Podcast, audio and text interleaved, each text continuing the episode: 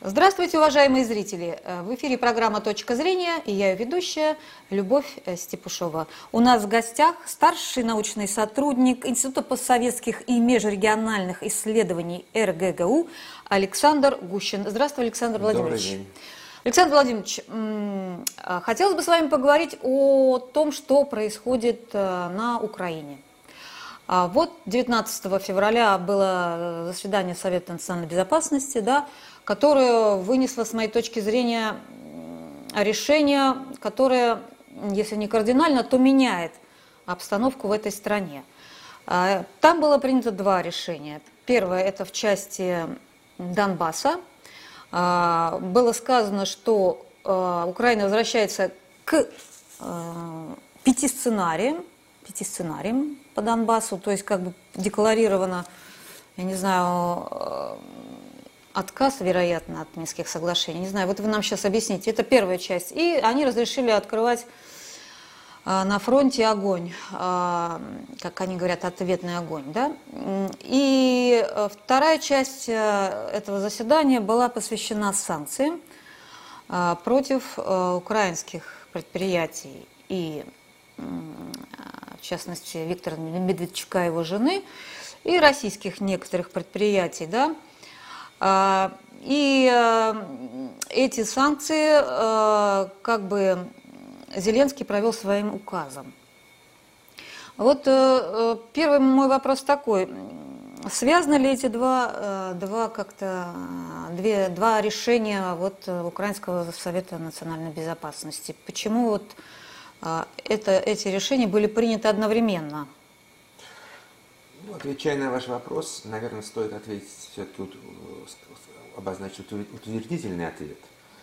А, конечно, связаны. И они не только связаны, но они проистекают из всего хода развития политической ситуации, которую мы наблюдаем за последние полтора года, особенно наблюдали в 2020 году. А, первый момент, если брать э, ситуацию, связанную с санкциями, и с вот такой политической и финансово-экономической атакой на Медведчука, угу.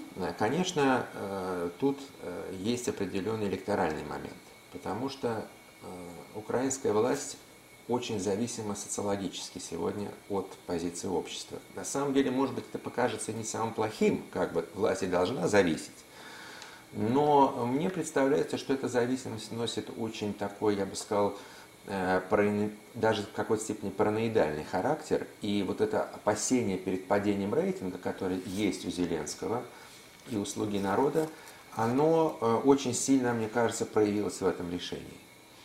Падение это довольно стало серьезным, потому что если мы посмотрим на динамику этих рейтингов, по данным разных социологических опросов, мы понимаем, что украинская социология, как и социология, кстати, во многих странах, она носит зачастую заказной характер, особенно mm-hmm. перед выборами какими-то. Но в целом динамика показательна, потому что все крупные социологические службы, они показывали падение рейтингов. Сначала рейтинг Зеленского падал не так сильно, как падал рейтинг «Слуги народа», то есть политической партии. Mm-hmm. Вот, ну, надо сказать, что, собственно, Зеленский во втором туре получил больше 70%, а «Слуга народа» 43% на парламентских выборах. Но э, ситуация усложнилась, и сегодня рейтинг Зеленского это 20 с небольшим процентов.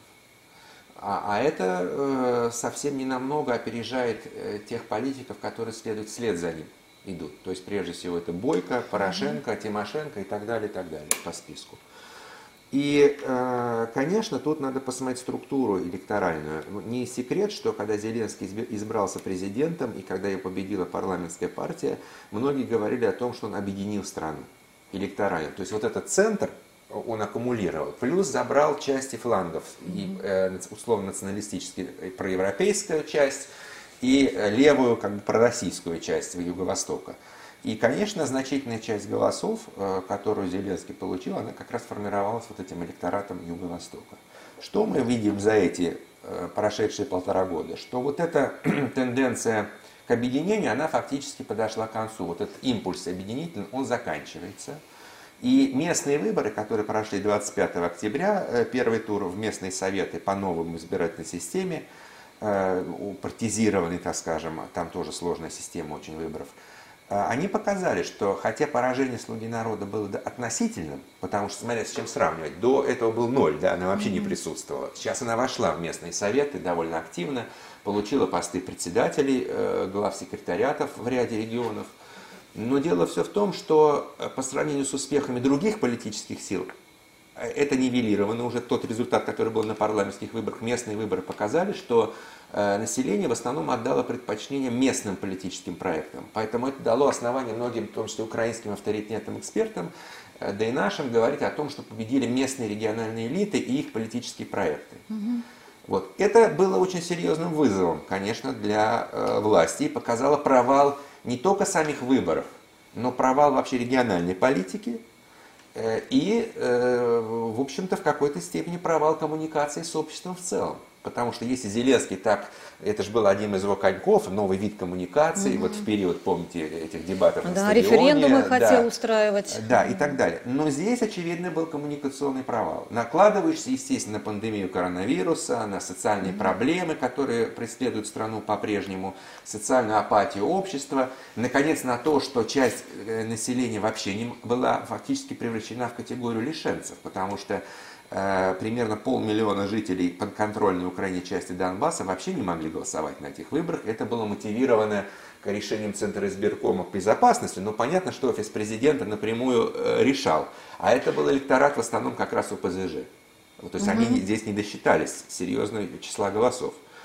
И я думаю, что э, там поняли, что в основном отнимают голоса как раз с левого фланга. То есть именно ОПЗЖ отнимает голоса от «Слуги народа». Конечно, частично это, наверное, и правых касается, но сомнительно, что электорат Порошенко вдруг, э, понимаете, тут все-таки было противостояние Зеленский-Порошенко. И вот тут перетекание электората вряд ли возможно сильное. А вот здесь оно возможно. И то наращивание потенциала ОПЗЖ, которое происходило, оно, конечно, представляло для власти серьезную угрозу. Это вот первый момент, который такой электоральный момент. Но второй момент это то, что мы видим, что э, Зеленский очень долгое время обвинялся в такой политической апатичности, в неспособности решить проблему с олигархическими группами. Он зависел от этих групп. Фактически mm-hmm. олигархические группы остались реальным управителем э, Украины, помимо внешнего фактора, потому что там есть еще линия Запада, мы об этом скажем, mm-hmm. и американцев. И в интересах американцев как раз ограничить влияние э, олигархических групп, и прежде всего Коломойского. Очень характерно, да, конфликт американцев и Коломойского, э, решение по Кливленду, решение, вот, кстати говоря, недавно был случай, когда самолет с кассиром Коломойского и главой, по-моему, службы безопасности Приватбанка Яценко был возвращен в Киев – потому что по решению НАБУ, а мы знаем, что НАБУ и Сытник это э, фактически структура подконтрольная внешнему управлению, вот это все складывалось. И, наверное, здесь э, сыграло роль и желание, стремление показать себя как субъекта политического действия в какой-то степени, показать обществу, что он способен на это, но, естественно, был выбран в качестве, э, так сказать, жертвы политической с одной стороны, вот это вот человек, который угрожал электорально, безусловно, угу. эта группа. С другой стороны, человек, который связан с Россией, вот, что позволяло в какой-то степени зайти на правый электорат и показать себя э, как э, сторонником украинской национальной идеи, патриотизма и так далее, и так далее. Насколько это э, в стратегической перспективе даст какие-то политические выгоды, я сомневаюсь, что электорат Порошенко быстро перейдет к Зеленскому, вот из-за этого решения. Тем более э, ситуация с судом над Стерненко, которая произошла буквально несколько дней назад, она показала, что радикалы все равно вышли. Э, видимо, это было решение как-то связано с попыткой уравновесить этот баланс, да, угу. и что, значит, не будет такого выхода на улицу после того, что произошло с Медведчуком. Но дело все в том, что это все равно произошло. И на самом деле это то, эта ситуация, она очень рискованная для Зеленского, потому что это борьба, э, и начинается борьба как бы с разными флангами политического поля, при том, что опоры реально очень слабые э, у партии власти. Угу. И мне представляется, что имея таких противников, как и Медведчук с одной стороны и Порошенко с другой стороны, имея довольно такие пока нечетко артикулированные отношения с Западом, потому что при всем том, что мы говорим о внешнем управлении, оно, конечно, есть, оно не зависит от персон. Но личной встречи не было с Байденом. Насколько я знаю, личного разговора, Даже разговора плотного да? тоже не было. Угу. А то, что там Кулеба с Блинкиным поговорили, но это пока все э, очень сомнительный характер носит. Угу. И э, сегодня, конечно, власть э, находится вот в попытке, так сказать, показать себя э, вот этим субъектом политического действия, но при этом в реальности она э, в стратегической перспективе довольно слаба, и э, конфликт с, э, с различными олигархическими группами в этом вопросе, он э, для нее может иметь очень серьезные риски и негативные последствия. Поэтому я бы так эту ситуацию оценил, вот причины, угу. наверное, основные были вот такие, внутриполитические. Я вот для себя все пытаюсь понять, а вот как Зеленский при, принимает решения политические? Вот вы как-то себе это представляете? Он с кем советуется? Советуется ли он с тем же Коломойским? Ну, а, или там кому, как, кто у него вот э, в главных советчиках? Ну, ну не, так сказать, не Э, там, э, я, я знаю, там офис президента есть, там есть у него люди какие-то, но вот э, думаю, что не они решают. А, кто решает? Вот, э, вот это, ведь это же по Медведчуку было совершенно незаконное решение. Такого закона нет, чтобы на, на граждан Украины да, накладывать санкции. В то же время Стерненко это вполне такое судебное, нормальное решение – а, законное, там все, как Кстати, сказать, не по, по закону. всем делам еще, это по, по киднепингу да, да. дело, То есть, там э, еще тут, есть тут как по, бы по убийству, да. уж совсем это дело замыливать, ну уж это уж совершенно а, никуда не годная история. Вот э, как, как Зеленский принимает решение? Вот он, он не просчитывает какие-то последствия их? Ну, мы знаем, что была сформирована команда, которая заходила еще в период парламентских выборов во власть, mm-hmm. потом сменился руководитель офиса, э, с Богдана стал Ермак, да? да? Ермак, да. Мы видели определенную чехарду э, министерскую, потому что правительство подконтрольное в большей степени структурам транснациональным и Западу было сменено на э, большее правительство с уклоном больше на национальный олигархат, прежде всего на Ахметова, имея в виду, что Шмыгаль это человек из системы Ахметова и потом работал в Ивано-Франковской области. Но э, я думаю, что э, вот э, как бы ключевые решения принимаются, конечно, э, с, с учетом мнений, с очень серьезным обращением на олигархические группы, это прежде всего известные всем олигархи, но не только они, а есть еще группы в Верховной mm-hmm. Раде, которые контролируют агробароны, mm-hmm. там люди второго эшелона, группа Разумкова, кстати, там намечается тоже определенный конфликт, потому что у Разумкова было особое мнение, кстати, и по да. вопросу о решении СНБО, что тоже очень характерно. Вот. Но в конечном счете решает, я думаю, ближний круг. Все-таки это те люди, как в офисе президента, Ермак, угу. э, по каким-то вопросам Кирилл Тимошенко. То есть угу. вот этот э, э, круг, вместе с Зеленским и э, определяет э, те политические решения, которые э, мы видим. Что касается Коломойского, то, ну, если вы помните, в период президентских и парламентских выборов многие говорили о практически марионеточном характере Зеленского, о полной зависимости Зеленского от Коломойского. Но и даже тогда к этому справедливо некоторые относились скептически. Я думаю, что Коломойский был одним из бенефициаров Зеленского, но наряду с другими олигархическими структурами и внутри страны, и транснациональными структурами. И, естественно, мы видим, что такой модели односложной, что я тебя породил, начиная эту э, должность, и ты должен выполнять все мои э, приказы и прихоти, этого не происходит. И, собственно, та ситуация вокруг Приватбанка э, и вокруг, кстати, определенных назначений нового кабинета, тот же Шмыгаль в качестве угу. премьер-министра – это показывает, что коммуникация там э, не прямо Прямая, пропорциональна да? влиянию Коломойского на Зеленского, и абсолютизировать это влияние было бы, наверное, сейчас неправильно. Я думаю, что влияние это существенно сократилось. И, конечно, здесь большую роль э, сыграла позиция внешнего актора ключевого, это американцев, которые находятся в прямом конфликте mm-hmm. с Коломойским. И, так сказать, я не исключаю, что в перспективе если так дело пойдет дальше, будем смотреть, конечно, насколько будет позиция Байдена здесь по привязке вот украинской власти ближе к американской, потому что, я думаю, определенные действия здесь будут делаться. Я не исключаю, что для Коломойского в перспективе могут быть события и в более негативном ключе еще э, разворачиваться. А я вот хотела вас спросить, вот эти 70%, которые голосовали за Зеленского, вы сказали, там был электорат и правый, так сказать, вот, э, националистический, и электорат. Ну, в меньшей э, степени да. А вот э, сколько из этих 70% э, хотели решить проблему Донбасса силовым методом? а не, а не вот реализация Минских ну, соглашений. Знаете, если посмотреть на социологию украинскую, то я тоже ее так бы односложно не, не воспринимал. Конечно, большинство людей хочет решить проблему мирным. Мирным, мирным Но да, вопрос считаете? восприятия мира.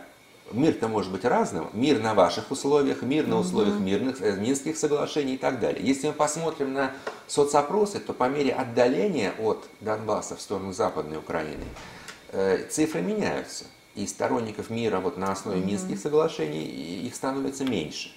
Естественно, как мы помним, в предвыборной программе Зеленского значительную часть занимала вот эта мирная повестка. Он обещал решить этот вопрос быстро довольно, да, и на фоне особенно Порошенко, который затянул решение этого вопроса. Фактически политическая часть решения Минского процесса была заморожена, а это главная часть, системообразующая. Да, понятно, что гуманитарный трек очень важен, и КПВВ, да, и там и обмен, угу. э, все. Но политическая часть это основа. При Порошенко это вообще не решалось. Угу. Э, при, э, более того, была провокация в Керченском проливе. А э, Зеленский обещал, да, решить. Я думаю, что значительная часть населения юга и востока страны Э, голосовала, исходя из этих соображений. Вот, э, Но я они хотел... за прямой диалог с, с Донбассом? Или вот все же эти люди, которые выбрали Зеленского, они вот за такой иезуитский подход к Минским соглашениям продавить я вот думаю, эту свою точку зрения? Я думаю, зрения. что разные позиции разные, есть. Да? Да. Если мы возьмем подконтрольную часть Донбасса, то, кстати говоря, по большинству опросов в, значительных, в значительных аспектах, не во всех, но в значительных аспектах – я думаю, что разница между настроениями вот в подконтрольной части и вне подконтрольной части не так уж велика. Угу. Честно говоря, если, да? Угу. А что касается там других регионов, других социальных групп, э, электоральных групп, ну, там разные восприятия. Но в целом идея мира, она, естественно, в электорате Зеленского, тех, кто проголосовал, она доминировала. Другое дело, что я хочу обратить внимание, что когда мы э, говорим о том, что рейтинг упал с 73%, это все-таки, э, так сказать, условно корректно, потому что это все-таки второй тур. Угу, в первом да. туре он получил, если мы говорим о электоральном ядре, то оно начало размываться позже, не, э, еще не в конце 2019 года. Угу. Потому что эти все люди, 40 с лишним процентов, голосовали в первом туре не за него. Это был электорат Тимошенко, электорат Бойко, электорат других кандидатов, да, которые меньше получили. Вот суммируя вот это все, поэтому его электорат, он довольно аморфен, э, Зеленского, был в какой-то степени не идеологичен, э, но надеялся на вот эту вот мирную повестку. И, ну, не будет тут новостью сказать, что это было голосование во многом против. Против прежней власти, потому что, э, как мы знаем, во втором туре всегда решают антирейтинги, у кого выше антирейтинг, важнейший фактор во втором туре. Антирейтинги Порошенко были очень серьезными, несмотря на то, что Порошенко еще с конца 2018 года, э, в общем-то, очень серьезные усилия э, предпринимал для того, чтобы переизбраться на пост президента и внутриполитические действия, и внешнеполитические. Вот та же история с Керченским проливом угу. и с введением чрезвычайного положения Э, военного, по-моему, да, положения. На, Чрезвычайного, на, да, да, на все территории, ну не, не во всех угу. регионах, да, на э, большей части страны. Это же имело э, электоральный момент очень серьезный желание избра- переизбраться. Угу. Но это не сработало, и уход его вот в такую узкую рамку армавира вот этого националистического, оно сыграло довольно злую шутку и регионализировало его как политического субъекта. Фактически он выиграл в Львовской области. Сейчас наблюдалась обратная тенденция. Кстати говоря, на местных выборах э, Европейская солидарность выступила э, довольно неплохо и получила места в, э, даже в ряде регионов центра и востока страны в местных советах, ну не говоря уже об успехе в Киеве в местном совете. Угу. И во Львове, где 30% получили. Но тут надо просто понимать, что когда мы говорим о рейтингах, вот та же о рейтинге Зеленского и других политических сил, э, эти рейтинги тоже формируются за счет разных э, влияний. Например, если мы говорим о местных выборах, то если человек идет от какой-то партии, это не значит, что он адепт сугубо этой партии. Это может быть человек, который местными властями, с купленной франшизой, просто э, по договоренности выступает представителем определенной партии. Но в реальности он, э, по большому счету, с программой этой партии и с ее политическим реноме, и тем более личными связями с руководством, с отдельными лидерами этой партии, не так уж и связан, а больше связан с региональными структурами. Поэтому вот этот фактор франшиз, угу. он, в частности, на местных выборах сыграл. А по мирной повестке ситуация такая, что, естественно, наступило определенное разочарование. в том, что мирный процесс идет так, как он шел в 2020 году, когда решения Парижского саммита в нормандском формате не реализованы, конституционный процесс в этом плане в качестве внесения особого статуса не начался. Да, были отдельные решения по обмену да, и по КПВВ тогда, потом они тоже были сорваны. Но э, надо сказать, что перемирие все-таки было заключено в прошлом году. Да. И несколько месяцев оно действовало. Но сейчас Конечно, оно считаю, действовало что... не так, как это предполагает полноценное угу. перемирие, но оно действовало в большей степени, чем предыдущий. Сейчас наблюдается тенденция к срыву этого перемирия.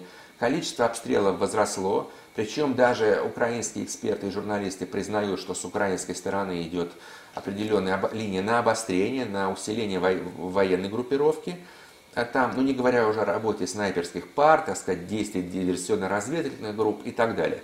И все это говорит о том, что, конечно, 2021 год э, не то, что вряд ли станет годом политического урегулирования, но, скорее всего, возможно и э, эскалации эскалации в гораздо большей степени, чем те, которые мы наблюдали э, в 2019 и тем более в 2020 году. А вот до какой степени это, по вашему мнению, эти эскалации могут зайти? Куда? Мы можем стать свидетелями полноценных каких-то боевых действий? А, и ну, как было в 2014-2015 э, году, или это ограничится ну, вот, усилением обстрелов? Во-первых, усил... от чего это зависит вообще? Усиление эскалации зависит от нескольких факторов. Первый фактор – это внутриполитические позиции Зеленского. Угу. Если будет ощущение, что электорат э, Юго-Востока полностью уходит, да, э, наблюдается серьезный социальный кризис – Э, общества рейтинги падают, то очень часто такие проблемы решаются за счет актуализации образа внешнего врага. Угу. И это бывает очень вообще в истории это ну, было часто. Я не вижу вот. никаких вот э, но, посылок но стратегически Зеленскому да? это мало что даст. Почему? Потому что э, резкая военная эскалация, она приведет, скорее всего, к помощи России республикам. Да и э, к э, военному поражению. Пусть угу. это будет даже не стратегическое военное поражение, но это будет потеря не, нескольких там, тысяч квадратных километров, нескольких городов, какие-то серьезные потери Конечно. в живой силе и технике, которые окажут морально негативное влияние. Поэтому тут ведь как? Если ты начинаешь военную операцию, ты должен ее возглавить и политические бонусы с нее получить. То есть а это будет сделать сложно в условиях военного поражения. А если будет военное поражение, тогда на коне будут как раз с одной стороны силы пророссийские, которые скажут, что мы видим на в руководстве страны авантюриста, да? а с другой стороны Порошенко и националисты скажут, что этот человек не способен. Вот если бы были мы, мы были бы способны. И они тоже не дадут оседлать вот эту вот патриотическую с другой стороны. И он окажется опять как бы на шпагате, на растяжке. А при том, что электорат центра тоже начинает размываться, угу. центра страны, который, собственно, и был его базовым электоратом. Вот потому что есть еще Юлия Владимировна со своим электоратом, и этот электорат тоже размывается. Вот. И я, это вот важный момент очень, да, насколько внутриполитическая uh-huh. ситуация будет. Второй момент, э, который может оказать влияние на эту ситуацию, это карт-бланш американцев. Без серьезного карт-бланша американцев, не так озвученного на уровне каких-то советников да. или там э, посольства США в Киеве, а на уровне негласно там президентского общения, там, на уровне госсекретаря угу. и так далее. А американцы есть, пойдут на это вообще? Вот я, не, я пока не При уверен, Байдене. что сегодня угу. они пойдут на такое масштабное, но эскалации могут быть. Да. Э, точечные, региональные могут. Хотя, опять же, отвечать на ваш вопрос, делать точный прогноз, конечно, сложно. Скажем так, что вероятность резкой эскалации, она выросла по сравнению с прошлым годом и выросла серьезно. Но опять же, насколько американцы дадут карбланш на это, имея в виду, что все-таки вооруженные силы Украины, хотя и усилились, но э, вряд ли э, выдержат mm-hmm. долгосрочную. Вот, поэтому долгосрочные такие боевые действия, экономика тоже.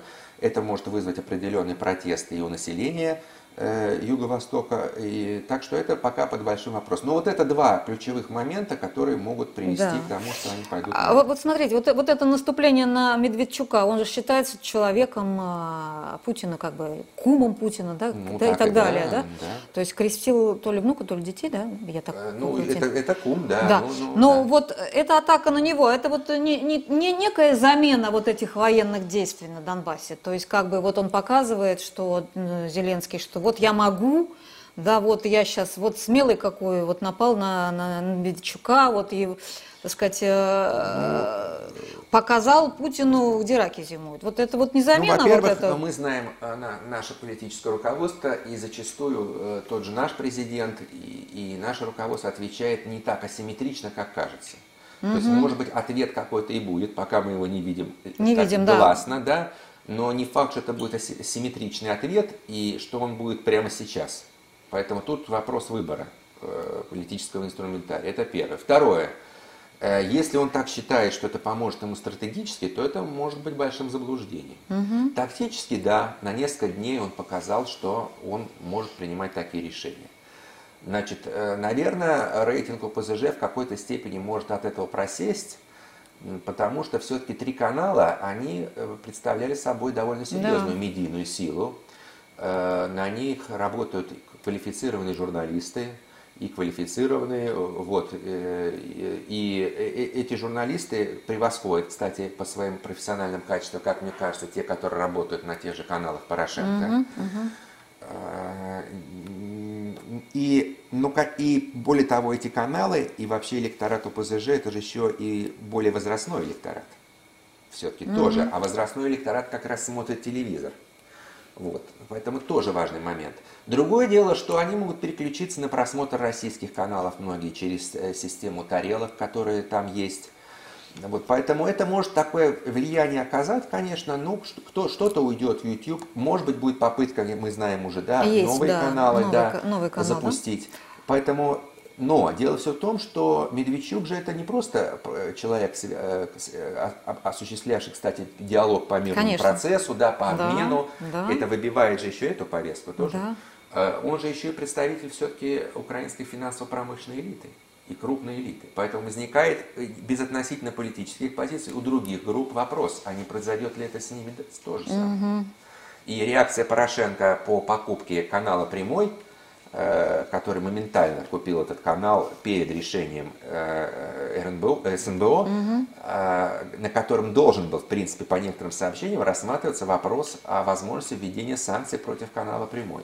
Это же явно демонстрирует определенные опасения вот этих олигархических групп перед тем, что так аналогичного рода решения могут быть вынесены против и другого сегмента, представляющего вот эту финансово-промышленную элиту.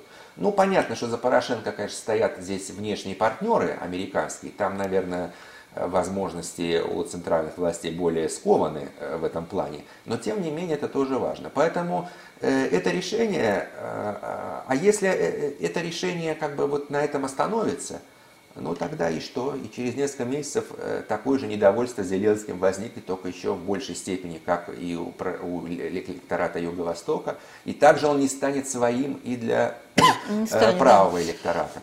Просто вот я читала такое мнение, что вот э, бизнес Медведчука это в основном вот поставки дешевого топлива, солярки в частности, на Украину, да, с наших ростовских, вот на Шахтинский завод нефтепродуктов который попал, кстати, под санкции тоже.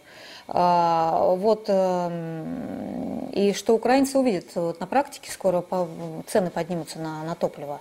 Ну, а, я, понимаете, дело все в чем? Во-первых, вот эти каналы... Это, не, это я, я да. вопрос, это вот не, не просматривается вот такие выходы, ну, такие вот вещи, когда принимаются политические решения, экономический фактор, он вообще здесь никак не играет никакой роли? А, э, не смотрит, вот как вот э, будет ситуация вот в стране с топливом, с, те, с Нет, конечно, же... он играет роль наложения санкций на активы, и причем не только на Медведчука, да. но и его супругу, да, которая, да. кстати, заявила о том, что она тоже идет теперь, по-моему, в политику, в политику. Там, да, и в рамках ОПЗЖ. Вот, естественно, э, наложение таких санкций оказывает серьезный, но это связанный процесс, политико-экономический. Конечно, это выбивание почвы определенной, это очень серьезная вещь имея в виду, что это все-таки народный депутат Украины, как-никак, да, э, помимо его финансовой, это же и политическая составляющая. Вот. Но Медведчук, надо отдать должное, как бы к нему ни относились э, в Украине, там же тоже он не вызывает да, неоднозначной говорят, оценки. Что не очень, да, да, да, у многих там его рейтинг, хотя он сейчас вырос, но к нему отношение неоднозначное.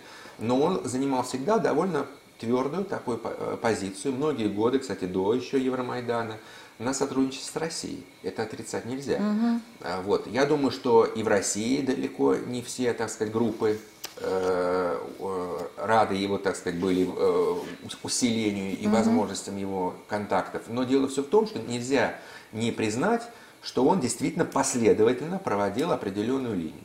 А говорят, и... существовали какие-то секретные э, протоколы к Минским соглашениям, вот, согласно которым э, Порошенко обеспечивал ему вот, неприкосновенность. Ну да, и, это, э, есть такое? да, вот сейчас я вернусь, я просто скажу, что, кстати, вот эти каналы, которые закрыты, они же выполняли еще социальную функцию в искали по экономике. Угу. Ситуация и так в экономике очень сложная. Хотя формально как бы Э, падение ВВП не такое большое, как, может быть, ожидалось в период на пике пандемии, а следующий год будет, наверное, ростом все-таки восстановительного роста, особенно второй квартал, если сравнивать с 2020 годом.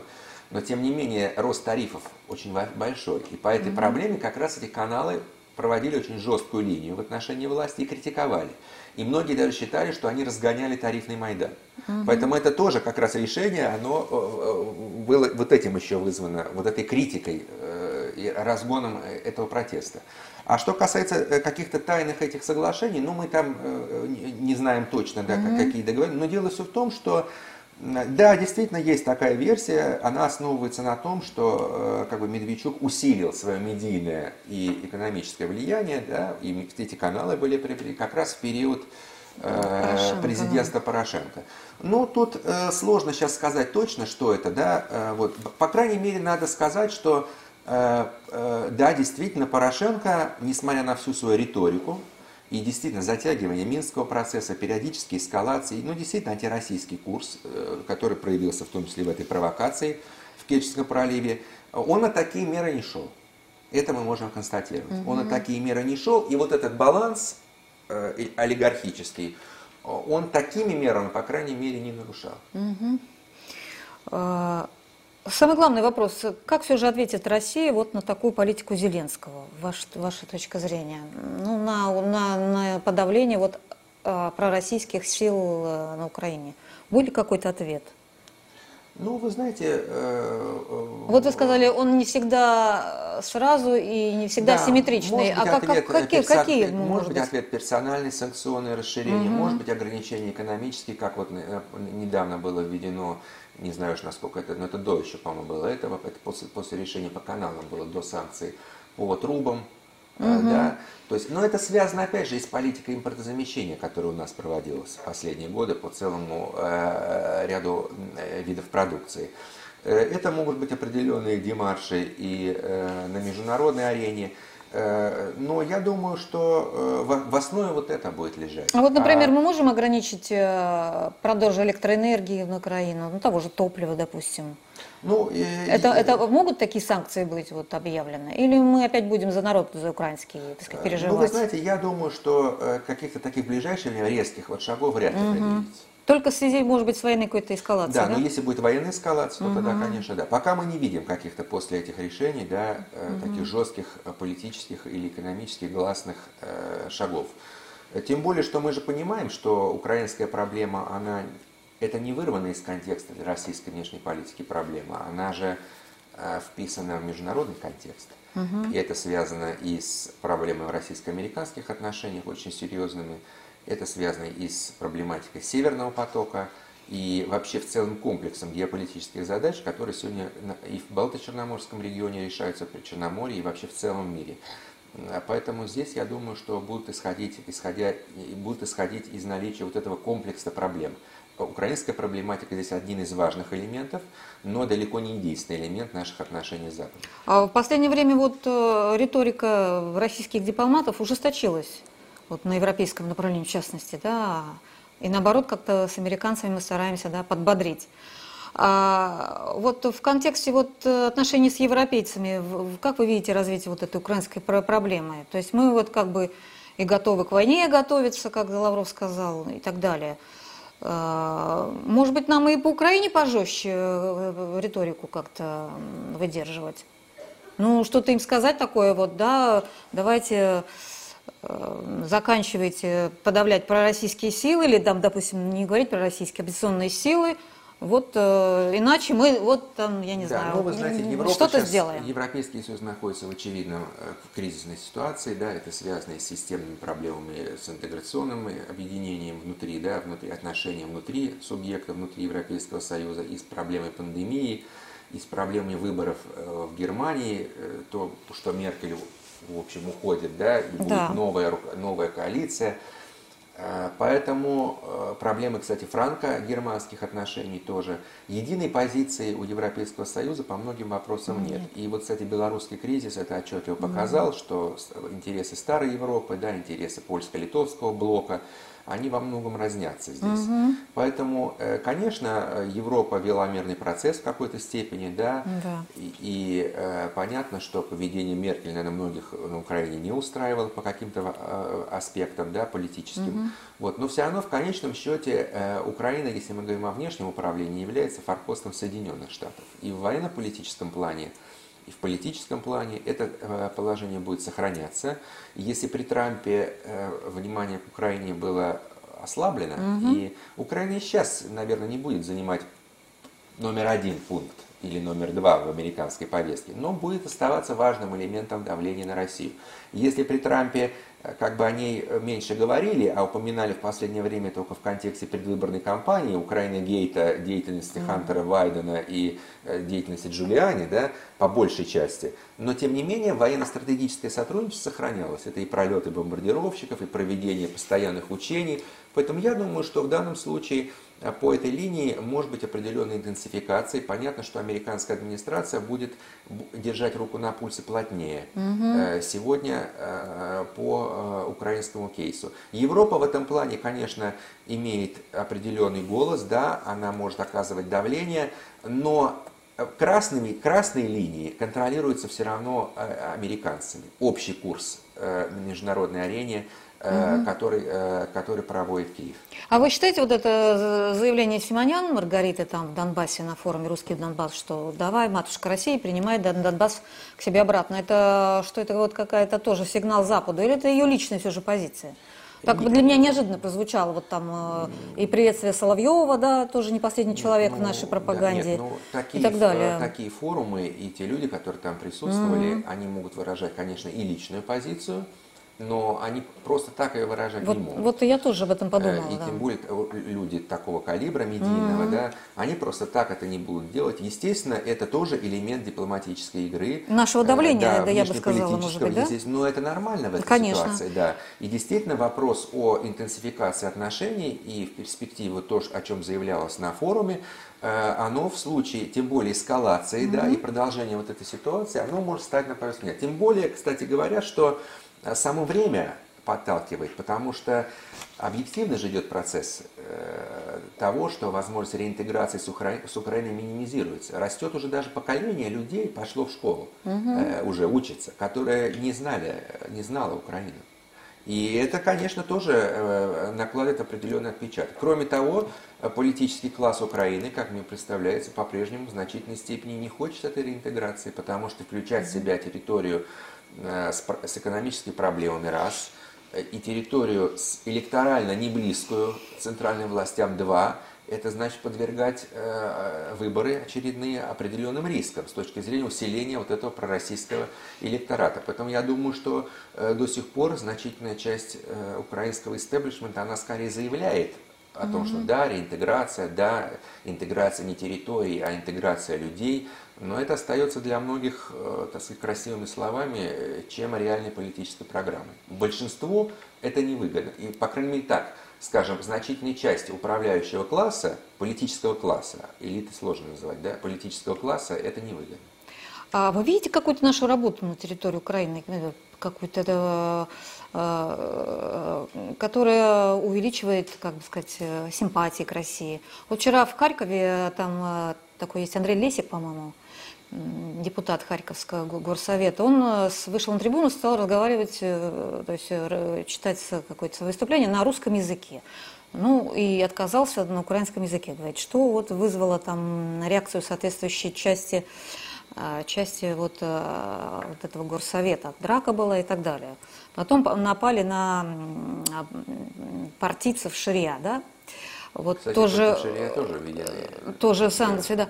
Вот это все, все, все как бы наша работа, как вы считаете? Ну, мы ведем какую-то, вот, может быть, там, какую-то, я не знаю, там, подпольную работу с украинскими активистами пророссийской направленности. Мы как-то это делаем, или мы вот э, бросили их вот там на произвол судьбы, и Нет, они ну, там думаю, иногда что... что-то что-то такое вот да. от, от себя, Я от себя думаю, что определенная несут. работа проводилась и проводится, если тем более, что она э, есть объективный запрос. Кстати, Шурья называют агентом Путина. Не, не думаешь, что значительная это часть, значительная часть э, украинского и э, истеблишмента регионального на Юго-Востоке, да, и в обществе есть позитивное отношение к России. Есть определенный сегмент украинского вот общества. Мы, мы работаем как-то с не этим така, Не такой большой, э, э, который позитивно относится. Да? Угу. Вот. И я думаю, что э, при всех проблемах, да, которые были еще до Евромайдана, ну, мы можем, если поднимем тему нашей там, мягкой силы, нашей работы с соотечественниками, нашей работы заточены больше на элиты, а не на общество, отсутствие наших горизонтальных да, было, механизмов, да. да, ведь началось же все оттуда, Конечно. с тех времен. Э, это касается не только Украины, а это касается и Молдовы, угу. и, кстати, даже и стран Центральной Азии в какой-то степени. Это вообще проблема. И сегодня как бы осознание этой проблемы есть, но, но ситуация международная изменилась, да, и э, это нужно делать, но делать это приходится уже в более сложных и жестких условиях противодействия, потому что мы понимаем, что э, элиты, которые пришли к власти в целом ряде стран, э, поддерживаемые нашими, э, так сказать, западными партнерами, угу. они имеют возможность очень хорошо блокировать Э, деятельность вот этих гуманитарных связей, мягкой силы и так далее. То есть поэтому приходится вести работу, э, конечно, э, в гораздо более жестких условиях, чем если был бы заложен базис тогда, когда это можно было делать. В этом, конечно, есть определенное упущение. Сегодня, конечно, влияние в этом плане серьезно ограничено, надо это признать. Но вы же понимаете, угу, что угу. было бы, наверное, так сказать, излишне радужным говорить, что да, все хорошо в этом плане, идет большая работа. Ну, она идет, но но ситуация в этом плане э, довольно сложная при наличии вот этого сегмента, да, есть и другой сегмент э, в украинском обществе. И, конечно, э, политические региональные элиты, они в значительной степени сегодня ориентированы таким образом, что этот вектор реализовывать довольно сложно. Но, тем не менее, возвращаясь к проблеме, значительная часть населения и в центре страны, и даже некоторые на Западе, вот даже Закарпатье посмотрим, там же mm-hmm. другой электоральный расклад, чем на Западной да. Украине. ОПЗЖ же там тоже сейчас взяло немало голосов на местных выборах. А на Юго-Востоке тем более э, есть э, понимание того, что достижение политического соглашения и мирные отношения с Россией – это единственный путь, который э, может привести к формированию, так сказать, э, э, тех отношений, которые мы хотели бы видеть. Да? Но вообще сегодня стоит вопрос, конечно, возвращаясь вот к вашим первым вопросам, о вот это все, и все эти санкции, все это метание, оно говорит о чем? О том, что вообще стоит вопрос о перезапуске Украинской Республики как таковой сегодня. И это понимают многие украинские философы а и кто будет перезапускать? Вопрос, кто это будет делать угу. и готова ли к этому элита. Для этого нужна определенная консолидация э, элиты для перезапуска этой третьей, или как уже считают по счету республики, да? Да. Э, потому что, конечно, э, нынешняя ситуация, она по большому счету подводит черту под, советским развитием Украины. Как и многих, кстати, государств постсоветского пространства, потому что по большому счету от постсоветскости остается мало и постсоветского пространства как такового уже по большому счету нет. И вот выход на новую форму этой государственности, mm-hmm. она очень будет сложной и чревата для Украины очень серьезными рисками. Это и экономические риски, и финансовые, и геополитические, и военные, и риски усиления неконтролируемых региональных элит э, по, по этой линии да, mm-hmm. э, проблемы, э, и э, внешнее давление. То есть разрешить это, э, эти проблемы становится все сложнее и сложнее. И видно, что нынешняя власть, кадровый состав нынешней власти, та, которая пришла, вот вы говорите, офис президента и так далее, судя по всему, они системно подходить к решению этого вопроса, угу. вопроса э, вряд ли способны. Э, этот вот новый перезапуск Украины, он будет разделен на два проекта, да, каких-то, на какой-то пророссийский проект и прозападный, или это будет один проект? Нет, я говорю сейчас вообще в целом о, о, об, об архитектуре республики как таковой, о конституции, о том, mm-hmm. какая это страна, парламентско-президентская, ну, парламентская, президентская, mm-hmm. да, какие силы будут представлены, какой будет баланс между центром и олигархами. Да? Mm-hmm. Ни на один из этих вопросов от нынешней команды власти стратегично мы не, не видим ответа. И я и говорю, что а, а страна находится в таком положении, когда э, э, ответ на этот вопрос необходимо давать, потому что э, развитие, если условно можно сказать, да, внутриполитическое слово развитие может быть и в негативном, да, оно э, складывается таким образом, что число вызовов растет перед страной, да, Страна инфраструктурно деградирует, естественно, mm-hmm. это видно, несмотря на там численные какие-то показатели. Население сокращается, кстати говоря, даже пандемия не остановила вот этот приток э, денег от э, мигрантов. По большому счету он mm-hmm. сохранился на, э, на прежнем уровне. Вот, поэтому социальные проблемы, они э, остаются очень серьезными. И не видно, что э, власть может подойти к решению этих проблем стратегично, концептуально, даже не концептуально, я бы сказал, теоретически и с переводом это в практику. То есть без этого, конечно, ни о каком реальном суверенитете, э, ни о какой реальной, реальном развитии речи быть не может. Да, просто интересно посмотреть, что будет через несколько, э, не через несколько лет. Вот кого они опять выберут, э, уже все, по-моему, перебрали. И, и правого националиста, и и, ну, не исключено, и, что и, появятся какие-то новые политические Байко, может быть, остался да, такой. претендуют э, разные политики. Угу. Есть много политиков, которые претендуют, которые пока находятся не на самом высоком уровне, да, на региональном, да и на, на национальном, так сказать. Так что Посмотрим, впереди да? год довольно турбулентный. Большое вам спасибо, спасибо Александр вам. Владимирович, да, за интересный эфир. А я напоминаю нашим зрителям, что у нас в гостях был старший научный сотрудник Института постсоветских и межрегиональных исследований РГГУ Александр Гущин. Мы говорили об Украине и э, ее ближайшем и далеком будущем. Большое спасибо за внимание. До свидания, до следующих встреч.